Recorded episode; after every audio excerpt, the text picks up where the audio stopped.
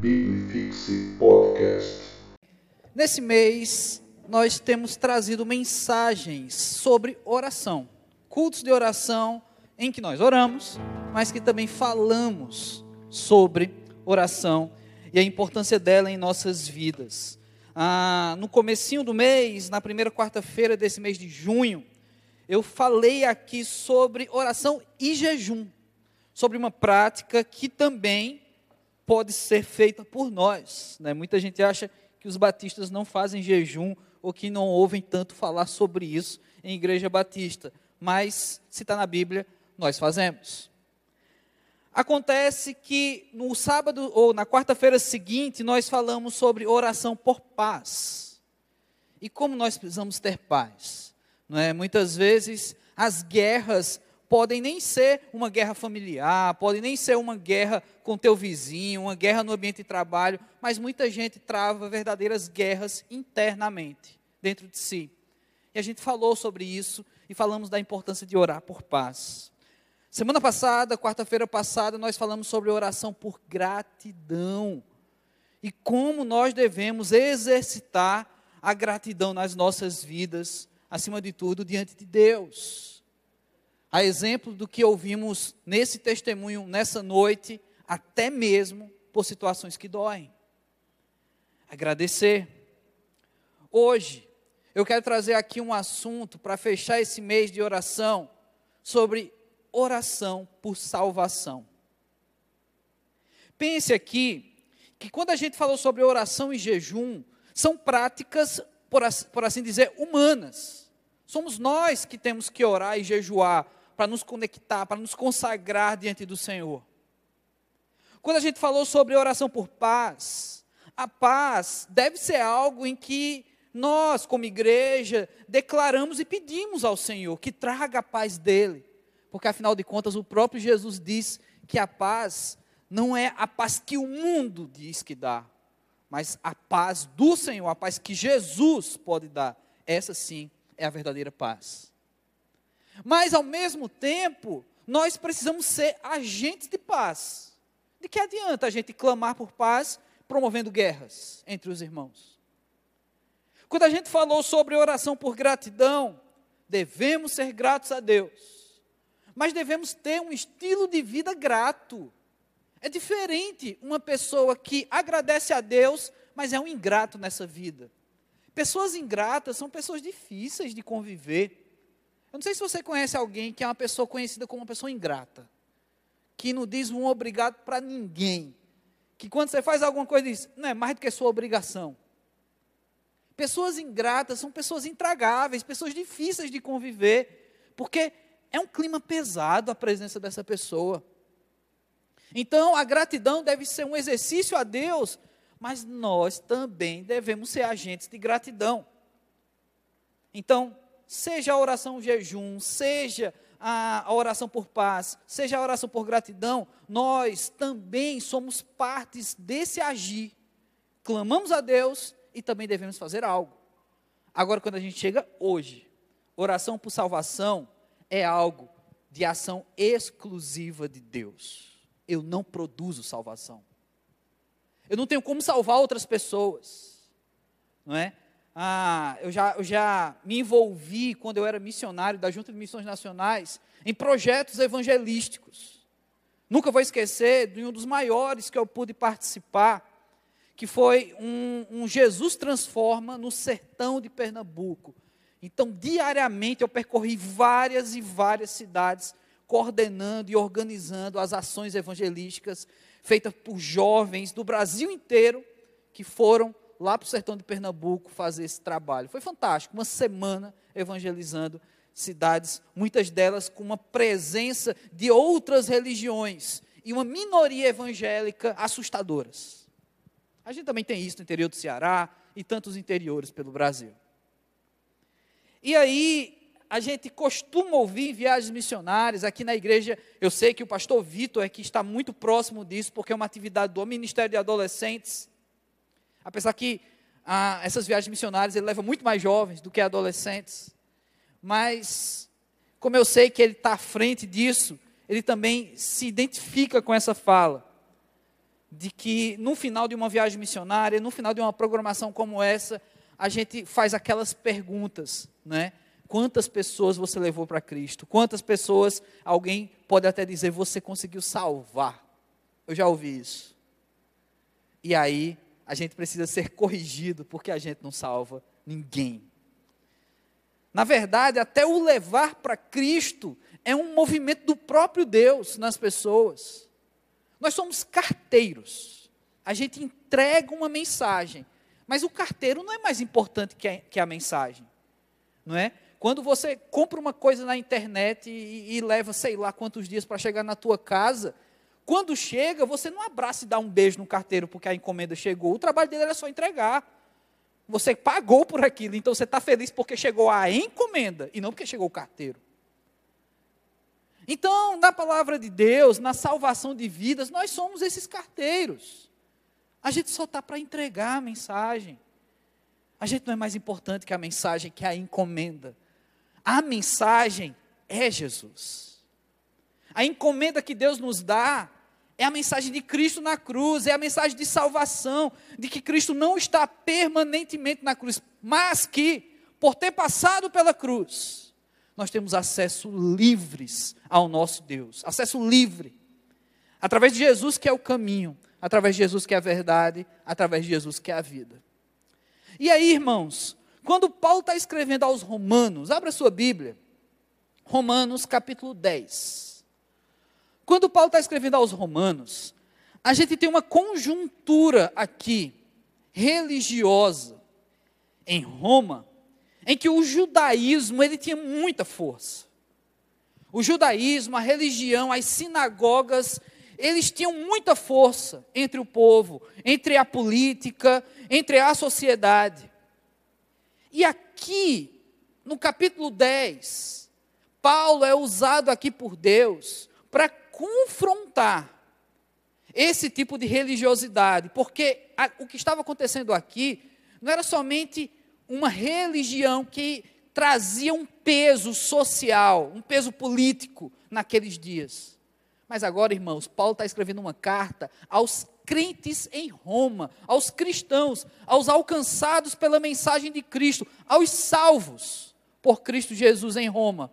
Porém, em meio a estes, haviam ainda pessoas com essa tradição judaizante tão forte, tão arraigada, que eles estavam confundindo as coisas.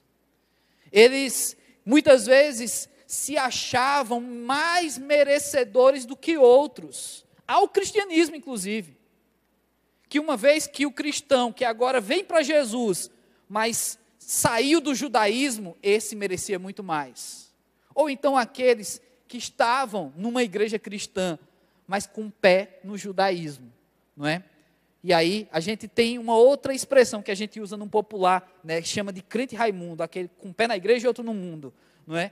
Então aqui a gente tinha esse esse tipo de crente, mas com pé na igreja e outro pé na outra igreja, que era o judaísmo, que era um judeu que estava ainda num processo de conversão. Então Paulo ele se preocupa com essa situação na igreja. E ele vai escrever então esse capítulo 10 falando sobre a, a, de uma forma muito clara o peso que é a rejeição dos judeus a Cristo, a mensagem de Cristo na cruz. E agora no, cap, no capítulo 10, a partir do versículo 9 é quando nós vamos ler. Nós vamos chegar aí em alguns versículos que são prediletos de muitos missionários. E não por acaso eu escolhi esse texto para a gente falar de oração por salvação. Porque para orar por salvação, a gente precisa ir um pouco além das orações que costumeiramente fazemos, apresentando pessoas a Deus.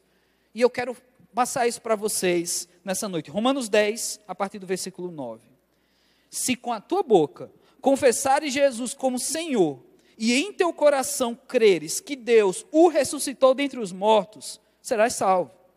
Porque com o coração se crê para a justiça, e com a boca se confessa a respeito da salvação. Porquanto a Escritura diz: todo aquele que nele crê não será confundido, pois não há distinção entre judeu e grego. Uma vez que o mesmo é o Senhor de todos, rico para com todos os que o invocam. porque todo aquele que o invocar, o nome do Senhor será salvo. Como, porém, invocarão aquele em quem não creram? E como crerão naquele de quem não ouviram? E como ouvirão se não há quem pregue? E como pregarão se não forem enviados? Como está escrito: Quão formosos são os pés dos que anunciam coisas boas. Deus amado, aplica a tua verdade, a tua palavra em nossos corações.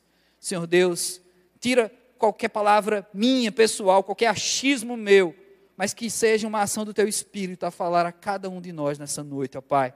É assim que eu oro, Deus, em nome de Jesus Cristo. Amém. Irmãos, nós temos esse texto aí, muitas vezes aplicados por missionários em campanhas missionárias para motivar a igreja a se envolver em missões. Se envolver orando por missões, investir financeiramente em missões e, quem sabe, dentro da comunidade ainda se levantar pessoas para assumir uma missão. Quem sabe largar tudo e ser missionário, ser pastor, ou então fazer uma, uma missão por determinado período da sua vida. Esse texto é muito utilizado, principalmente a partir do versículo 14, essa sequência de perguntas. Mas eu fiz questão de esticar um pouquinho a introdução para explicar para vocês o que estava acontecendo aqui na igreja em Roma. Havia uma confusão, um conflito religioso. E por esse conflito ter vindo de pessoas do judaísmo, era também um conflito de interesses. Porque o judaísmo, ele pregava uma religiosidade que trazia para as pessoas uma forma de se impor. A começar dos líderes das sinagogas, criticados tanto pelo ministério de Cristo como pessoas que queriam tomar para si a atenção, aqueles que oram mais alto, aqueles que fazem as grandes e belas orações, aqueles que penduravam sinetas nas suas roupas para todo mundo ver a movimentação dos braços enquanto orava. Pessoas que ao invés de apontar para Deus, queriam apontar para si. E agora, o cristianismo, quando Paulo vem trazer essa igreja baseada em Cristo Jesus, é uma igreja que não olha mais para homens, mas é uma igreja que olha para Deus através das lentes do binóculo que é Jesus. Porque chegou um momento na história da humanidade que as pessoas não conseguiam enxergar claramente quem era Deus. E aí Deus se faz homem, Deus vem até a terra para ele ser um Deus relacional, para que fosse possível eu e você enxergar Deus. Porque a religiosidade estava obstruindo a visão das pessoas. O Deus desse século cegando a mente dos homens. Então aqui nós temos um texto que está dentro desse contexto de uma confusão, de uma religião que se impunha, e isso estava entrando dentro do cristianismo. Então, dos versículos 9 ao versículo 10, versículos 9 e 10, eu aprendo aqui que nós devemos orar por salvação para que as pessoas vivam uma real conversão. Sabe, um, um dos problemas que nós temos como evangélicos é que às vezes a nossa oração vai até a pessoa levantar a mão ou ir à frente e receber uma oração e começar um discipulado na igreja. Ali a gente para de orar, porque já aconteceu, a convenção aconteceu, chegou o grande dia, essa pessoa foi transformada. Mas todo crente sabe que ali é só o começo, ali é só o começo de uma luta, principalmente se a pessoa estiver mergulhada nas trevas. Porque quando ela toma aquela postura de confessar Jesus Cristo como Senhor e Salvador da sua vida, agora a guerra vai começar. Mas a gente cria um costume evangélico de orar para a pessoa se levantar e ir para frente. Depois que isso acontece, a minha oração acabou. Agora eu vou orar pelo próximo da fila. É ali que a gente tem que orar por essa pessoa. Agora que a gente tem que intensificar nossas orações. Porque conversão não é fácil. Você sabe disso. Você que é convertido, você também já passou por lutas, por batalhas. Ninguém está imune a isso. Porque, afinal de contas, o próprio Jesus fez uma promessa que a gente não gosta tanto de ouvir. Mas Jesus disse que no mundo passaríamos por aflições. Essas aflições, elas corroem, elas muitas vezes tentam nos derrubar e algumas vezes conseguem. Mas você e eu, convertidos do Senhor, se sabemos que é tão difícil ser crente, ser cristão, se manter firme, quanto mais uma pessoa que acabou de conhecer a Cristo, como vai ser difícil para essa pessoa? Nós devemos então, baseado nesses dois versículos dizer, é, 9 e 10, orar para que as conversões, para que pessoas se convertam de forma real. O que o texto traz aqui, o que Paulo traz, é que a conversão deve ser um movimento pessoal, se com a tua boca confessares. Sabe, se com teu coração creres no real, no que Jesus morreu, Jesus ressuscitou, você será salvo. Porque, versículo 10, com o coração se crê para a justiça e com a boca se confessa a respeito da salvação. Tem que vir de dentro. Quantos jovens, eu que sou pastor de jovens, já conheci, chegando para mim dizendo, pastor, agora é que minha conversão veio. Agora que eu estou tendo um encontro com Jesus. E aí você vai conversar com o jovem, ele diz: Pois é, pastor, eu cresci na igreja. Eu estou na igreja desde sempre. E eu achava que era crente. Eu já ouvi testemunho, irmãos, de jovens que se converteram no campo missionário. A pessoa estava fazendo missões e ali aconteceu a conversão. Aí você vai dizer, mas que absurdo, pastor, como é que essa pessoa estava lá? Gente, Deus usou Faraó. Deus usou uma mula. Jesus disse que pedras clamariam se não houvesse quem, quem clamasse. Deus pode usar uma pessoa dessa. Isso não é o comum. Deus quer usar obedientes, mas Deus não se limita. Deus é ilimitado. E aí essa pessoa teve um encontro com Deus, pregando sobre Deus. É interessante porque, como eu falei, às vezes a gente se aquieta de orar por alguém, porque ela levantou a mão, ela foi à frente e parece que a vida dela, tudo vai ser transformado de maneira instantânea e imediata. Nós precisamos orar por reais conversões, por uma conversão que vem de dentro, que, que quando a boca fala, é porque o coração já creu. Por outro lado, quantos adolescentes, jovens, a gente ouve deles dizer assim: não, pastor, um dia eu fui lá para frente, um dia eu passei pelo batismo, porque minha mãe queria, porque meu pai queria. E que mãe e que pai salva filho? É Jesus quem salva. É uma relação entre o filho, essa criança, esse adolescente, esse jovem, entre ele e Deus. Ou pior, que deixa pastor de jovem, pastor de adolescente irritado, é quando um garoto ou uma garota finge uma conversão por causa de um relacionamento. Ah, eu tô na, ah, pastor, estou na igreja, mas eu, eu nunca dei ouvidos a essas palavras e saí. Eu estou mais aqui pela fulana de tal, porque a família dela só ia me aceitar se eu fosse da igreja. Gente, isso tem consequências tão severas, esse fingimento. Pois é, nós devemos orar por reais conversões, nós devemos cuidar para que a nossa conversão seja real. Sim, nosso relacionamento com Deus, seja de dentro para fora, o coração que crê e a boca que confessa. Mas nós devemos apresentar aquelas vidas às pessoas, aquela nossa lista de oração, por pessoas, para que pessoas se convertam, mas clamando a Deus, Deus, que seja real essa conversão, não por minha causa, não para agradar a mim ou a minha família, ou fazer bonito na frente do pastor, não, que, ela, que essa conversão seja real. Sabe, o pastor Zé Maria está aqui de prova, na rádio, todo domingo pela manhã, a gente recebe pedidos de oração dos nossos ouvintes. E há tantas pessoas pedindo por família. Há tantas pessoas pedindo pela conversão de marido, pela conversão de filhos, ou o próprio filho pedindo pela conversão dos pais, ou pedindo para pessoas voltarem aos caminhos do Senhor. Muitas vezes pessoas até dizendo para que realmente essa pessoa se converta, porque foi uma mentira o que a pessoa viveu. Como tem gente assim? Parecido com o que Paulo estava tratando aqui nessa igreja, tinha gente dentro da igreja confundida. Gente dentro da igreja que ainda não era convertido.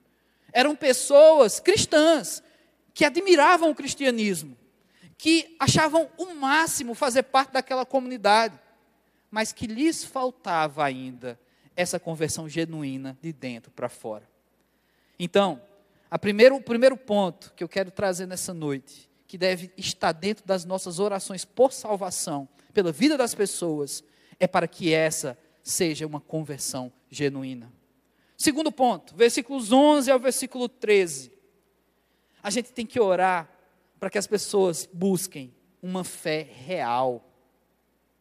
Essa aqui é uma oração muito séria, de uma conversa muito séria que a gente precisa ter como igreja. Porque a gente está chegando, a gente está chegando não, nós já chegamos ao ponto de que no Brasil não adianta mais você dizer que é crente e é evangélico. Você tem que explicar de que igreja você é e se a tua igreja é séria. Porque o brasileiro já viu tanta coisa. Já viu crente fazendo tanta coisa, já viu pastor de igreja fazer tanta coisa, que eu tenho vergonha de mencionar aqui, que não é só dizer que é crente. Houve um tempo, o pessoal de cabelo branco aí vai lembrar disso, seja o cabelo branco ou seja o cabelo branco pintado, mas vai lembrar disso. Houve um tempo em que você tinha medo de dizer que era crente. Houve um tempo em que as pessoas passavam e jogavam pedra na porta das igrejas evangélicas, gritavam para atrapalhar o culto dos crentes.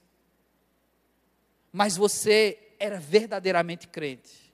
Para você aceitar esse tipo de vida, de perseguição religiosa, no Brasil inclusive, você era verdadeiro. Hoje, as coisas mudaram, irmãos. Teve uma cantora aí, uns anos atrás, que ela disse que se converteu e agora ia cantar para os crentes. Ela já começou errado dizendo que ia cantar para os crentes. Ou seja, ela não ia cantar para Deus e ela não se considerava, né? Porque ela disse que ia cantar para os. Ela não se considerava. E gravou CD evangélico. E um monte de crente foi nos shows dela. E teve uma época que é bem provável que a conta bancária dela estava mal, o ambiente gospel não estava dando tanto dinheiro assim, que ela disse que recebeu uma revelação do Senhor, que Deus chamou ela para cantar na Babilônia, e ela foi convidada para cantar no Carnaval de Salvador. E ela foi para o trio elétrico e voltou a cantar todas aquelas canções que ela cantava antes da, da possível conversão dela. Até hoje, nunca mais ela voltou para as igrejas evangélicas. A pergunta não deve ser, ah, pastor, será que essa pessoa se converteu de verdade? A pergunta deve ser, será que a fé dela era real? Porque, como eu estou dizendo aqui, há tantas igrejas, tantos mau exemplos de pastores, de crentes por aí, que será que as pessoas estão buscando uma fé real? Uma fé baseada na palavra de Deus. Porque o Paulo fala assim, porquanto a Escritura diz, olha o versículo 11, ele já cita Bíblia. Alguma coisa Paulo está querendo falar com isso aqui.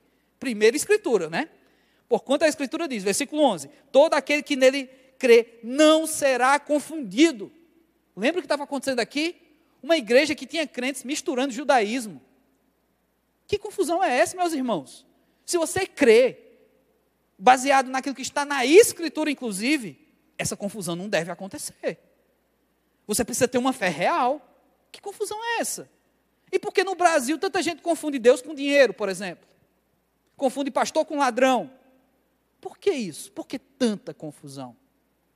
Se a Bíblia diz aqui, a Escritura diz, aquele que nele crê não será confundido, por que tem tanta gente confundida? Então, a pergunta é: em quem essas pessoas estão crendo? Será que é num pastor fulano de tal?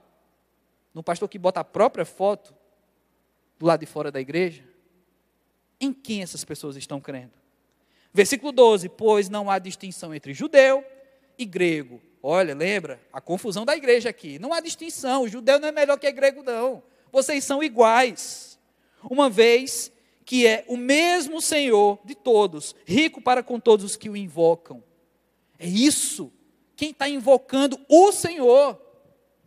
Porque a confusão acontece quando estou invocando outros deuses. A confusão acontece quando se busca respostas em pessoas. Quando o pastor da igreja tal tem poder. Quando eu estou buscando aquele pastor e o poder que eu acho que ele tem. Isso é confusão demais. O poder é de Deus. Eu tenho poder de nada. Lá em casa, a gente adotou um cachorro para ver se eu conseguia mandar em alguém em casa. E eu não mando no meu cachorro também. Meu cachorro obedece minha esposa, assim como eu. É isso que acontece. A confusão. E como tem gente confundida por aí. Porque todo, versículo 13, todo aquele que invocar o nome do Senhor será salvo. A questão aqui é que nessas igrejas, que você já deve ter pensado em algumas aí na sua imaginação, até por algumas situações sutis que eu soltei aqui. Nessas igrejas, eu creio que há pessoas salvas, sim. Justamente porque esse versículo 3 diz: todo aquele que invocar o nome do Senhor será salvo. Mas a questão aqui é que, mesmo salvas, essas pessoas podem estar vivendo uma confusão, uma confusão religiosa.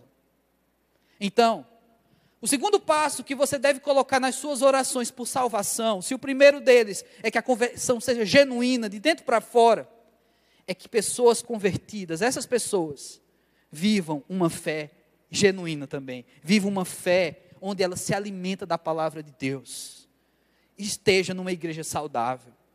Quantos crentes eu já ouvi dizendo assim: ah, pastor, eu quero é que se converta, seja na igreja que for, mas o que importa é a conversão. Será?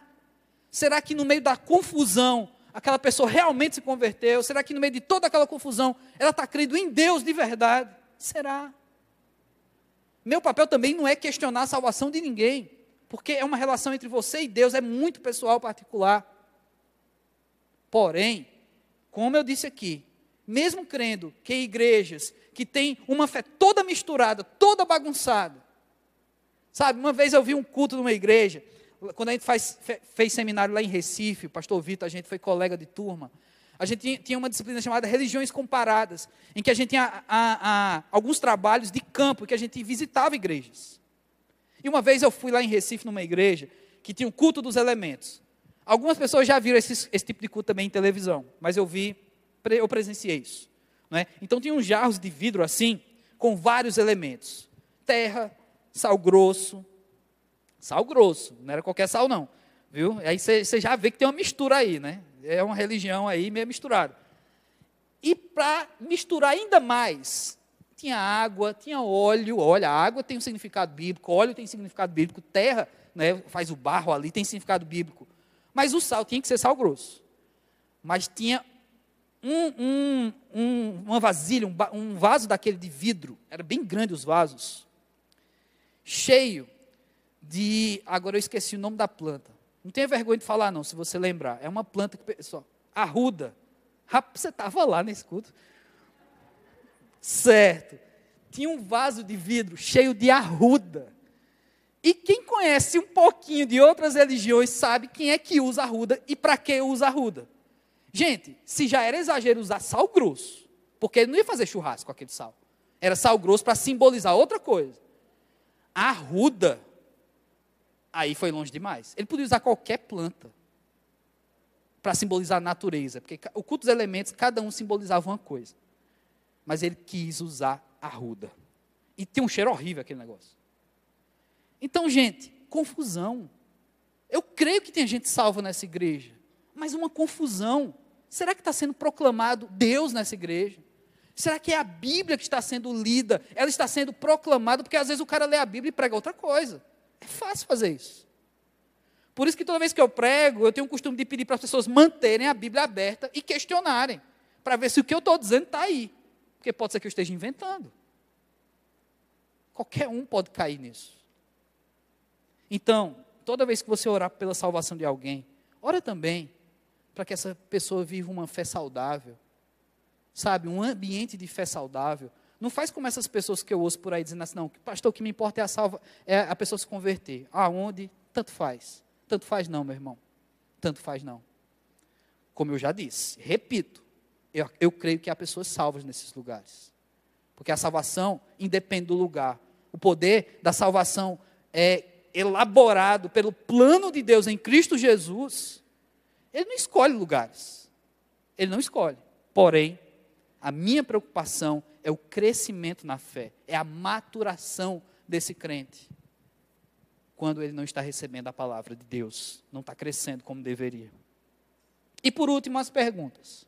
Versículo 14 e versículo 15. Nós temos uma sequência de perguntas aí, como eu mencionei antes, muito usado por missionários em pregações de apelo missionário. Mas lembra, o contexto que a gente falou aqui, Paulo está falando a uma igreja em que está vivendo uma confusão entre gregos, judeus, entre pessoas que se sentem melhores porque vêm de um judaísmo, pessoas que se sentem mais próximas de Deus porque têm uma bagagem religiosa. E Paulo está dizendo que não existe nada disso, vocês são iguais, salvos pelo mesmo motivo, pela mesma boca que a mesma boca que confessa e o coração que crê, não importa de onde você vem, você será salvo. Mas aí tem um detalhe. Essas perguntas Paulo faz, porque de pouco adianta Paulo escrever essa carta se não houverem pessoas que continuem transmitindo essa carta. Ou melhor dizendo, se não houverem carteiros, como a gente falou no começo. Pessoas dispostas a distribuir essa mensagem, a levar a outros. Então, toda vez que você orar pela salvação de alguém, faça mais duas orações, para que Deus continue vocacionando, chamando pessoas ao ministério, pastoral, missionário. Porque às vezes a gente quer tanto que fulano de tal se converta, mas às vezes a gente não está pedindo a Deus mais obreiros. Porque, gente, dá trabalho. Ministério dá trabalho. Não é todo mundo que aguenta, não. Sabe? Cada jovem que eu já atendi nessa igreja é mais um fio de barba branca que cresce no meu rosto. E só está crescendo. E como eu só tenho barba, não tenho cabelo, então é, vai ser a minha barba que vai ficar branca. Mas, irmãos, como nós precisamos fazer, mas lembra, eu falei que são duas orações. Orar para que esses pés formosos se levantem e haja quem pregue, e haja quem fale, e haja quem seja enviado, pessoas vocacionadas. Mas faça uma segunda oração também. Peça a Deus que você também seja enviado. Porque, às vezes, a gente quer tanto que o fulano de tal se converta, mas a gente diz assim, é Deus, na oração a gente diz, Deus, que fulano vá para a igreja, a gente tem nem coragem de chamar, mas que a pessoa vá por conta própria. Deus, que o pastor, naquela noite que eu levar o fulano, faça aquela pregação. Tipo, seja o pastor Vitor, a pessoa chore. Sabe, a gente tem o costume de fazer essa terceirização quando a gente vai orar pela salvação das pessoas. Faça essas duas orações. Ore para que Deus levante obreiros, vocacione pessoas, mas ore para que você também seja uma. Não que você seja em tempo integral, largue tudo como eu fiz. Isso não é modelo único. Mas ore também para que Deus te use. Talvez a pessoa mais próxima, que vai aproximar essa pessoa da palavra de Cristo, entre essa pessoa que precisa de conversão e Deus, seja você. Aí você diz, mas eu já cumpro com o meu papel porque eu oro. Mas será que você está orando certo? E é por isso que nessa noite a gente mencionou esses três processos que devem acontecer na nossa oração por salvação: orar para que a pessoa se converta genuinamente, orar para que as pessoas se convertam e, e, vivam numa comunidade genuína também da palavra de Deus, uma comunidade saudável. E orar para que vidas se levantem para ser pregadores, missionários, pastores, e que eu também seja, eu não seja omisso diante de tudo isso. Mas, pastor, eu não tenho eloquência, eu não sei falar. Então, ore. Porque na Bíblia a gente também tem exemplo de gente que usa a mesma desculpa. Deus, eu não sei falar. Deus, eu sou gago. Deus, eu não tenho eloquência. E Deus resolve. Ele usa outra pessoa, mas ore, fale com Deus. Pelo menos se coloque na brecha. Fala com o Pai. E diga, Deus, eu, eu quero ser de algum modo usado. De algum modo usada pelo Senhor para a tua honra e para a tua glória. Então vamos exercitar. Baixe sua cabeça agora e apresenta a Deus essas vidas, que eu sei que você tem também. Mesmo que a sua casa hoje, a sua família nuclear, sejam todos na igreja, pertencentes a Cristo, sejam já do Senhor, com certeza você tem alguém que você sabe que precisa mudar de vida verdadeiramente. Mas como o que vimos aqui. Que a conversão seja genuína, comece do coração e saia pela boca. Que essa conversão seja num ambiente em que não haja confusão. Que essa pessoa não se confunda na fé. E que também que novos pastores, novos missionários se levantem no meio das gerações. E que você seja usada pelo Senhor, usado pelo Senhor, para que a tua boca, para que o teu agir seja um bom carteiro do Senhor. Deus amado, nós nos oferecemos diante de Ti em oração, mas em ação. Reconhecendo, ó Pai, que muitas vezes somos omissos. Muitas vezes nós temos a oportunidade de falar, de proclamar, nos envergonhamos, ou achamos que não temos condição, ó Pai, de pregar, de falar algo. Mas o Senhor pode nos usar, porque o Senhor tem todo o poder. Então te apresento cada um aqui, Senhor Deus, que a si mesmo se oferece como missionário, como missionária nessa geração.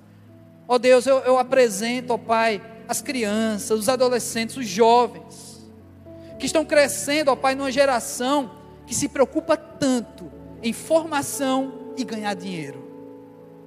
Mas, Pai, tantos têm perdido, Senhor Deus, a rica oportunidade de viver para um ministério, de viver para proclamar, Senhor Deus.